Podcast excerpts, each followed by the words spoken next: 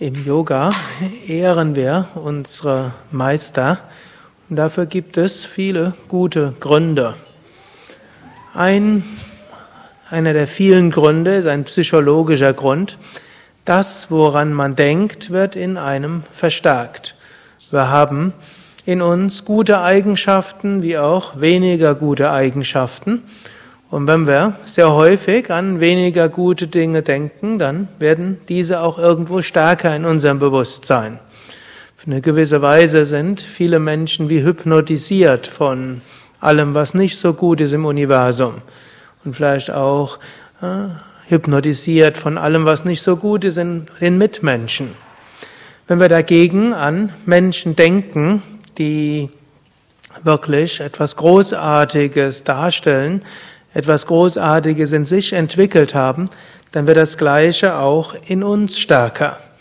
Wenn ihr zum Beispiel mal eine Biografie lest von Swami Shivananda, und da haben wir ja auch so eine sehr schöne Biografie, Swami Shivananda, ein moderner Heiliger, wenn ihr das so durchlest, ihr werdet ganz automatisch etwas freundlicher mit euren Mitmenschen umgehen. Ihr werdet ganz automatisch etwas gleichmütiger im Alltag sein. Ihr werdet ganz automatisch hm, das Gute in anderen mehr sehen. Warum? Hm, weil all das ist schon in jedem angelegt. Und indem man jetzt über jemandem liest, der diese Eigenschaften von uneigennütziger Liebe, von Gleichmut, von Gelassenheit und dabei auch engagiertem Leben gelebt hat, dann werden diese Eigenschaften in einem selbst stärker, was da ist. Es gibt natürlich noch weitere wichtige Gründe dafür. Ein weiterer Grund ist ja, wir haben ja im Yoga ein sehr hohes Ideal. Yoga selbst heißt Einheit. Das Ziel des Yoga ist Samadhi, Überbewusstsein. Nirvana, das Gehen von allem, was, was man überhaupt denken kann. Oder auch Mukti, Moksha genannt, höchste Befreiung. Im christlichen Mystik wird es genannt Unio Mystica, die mystische Vereinigung mit Gott. Und da hilft es auch, sich bewusst zu machen, ja, das ist nicht nur ein theoretisches Konzept, das ist nicht nur ein theoretisches Konstrukt oder ein abstraktes Ziel, das vielleicht irgendjemand vor ein paar tausend Jahren mal vorgegeben hat und dazwischen niemand den Mut hatte, es wieder aufzugeben, sondern es ist etwas, was Menschen erfahren haben und auch in unserer Zeit erfahren haben, auch in unserer Zeit erfahren. Und wie sie dann eben gelebt haben, das ist das, wo wir sagen können, ja, das zeigt, dass die Resultate davon tatsächlich etwas ist, wonach wir streben wollen. Wenn wir uns also an die großen Meister wenden, dann wird auch wieder dieses spirituelle Streben stärker. Sonst kann es uns öfters mal passieren, wenn wir so überlegen, ja, was ist ein Selbstverwirklichter und wie bin ich? Hm? Da mag es eine große Diskrepanz dort sein. Und manchmal geht es einem so, wenn man ein paar Jahre auf dem Weg ist, mit jedem Jahr wächst die, der, der Unterschied. Dann gilt es aber, die großen, das Leben der großen Meister anzuschauen. Und dann stellt man eben auch fest, ja, die haben auch einiges zu überwinden gehabt.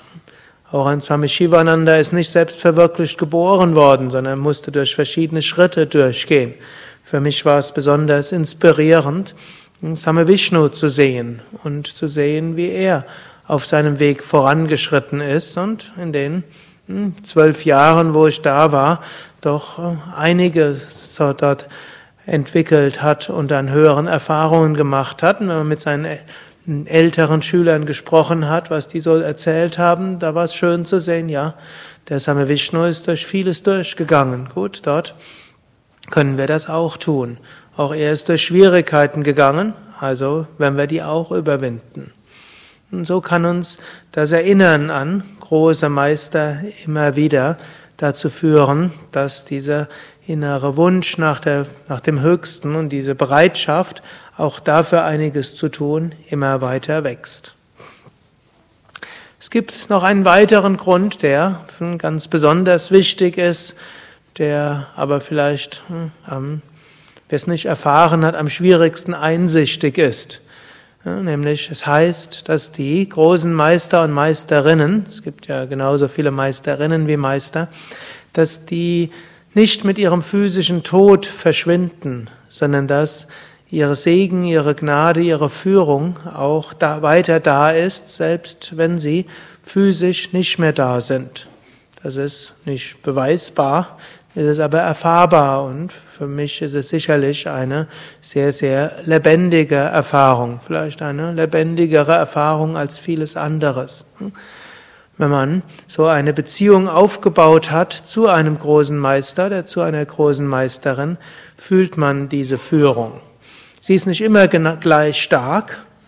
Letztlich gehört es auch zur Führung eines Meisters dazu, einen ab und zu mal im Ungewissen zu lassen so dass man auch im Ungewissen Entscheidungen trifft, so dass man auch dadurch wächst, hm, aber dann im entscheidenden Moment eingreift und im entscheidenden Moment die richtige Führung gibt.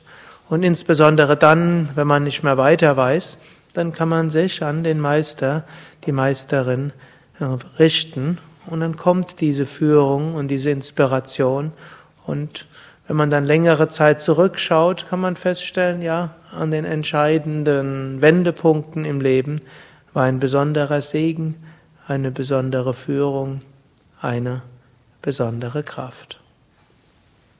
Ariam Tatsat.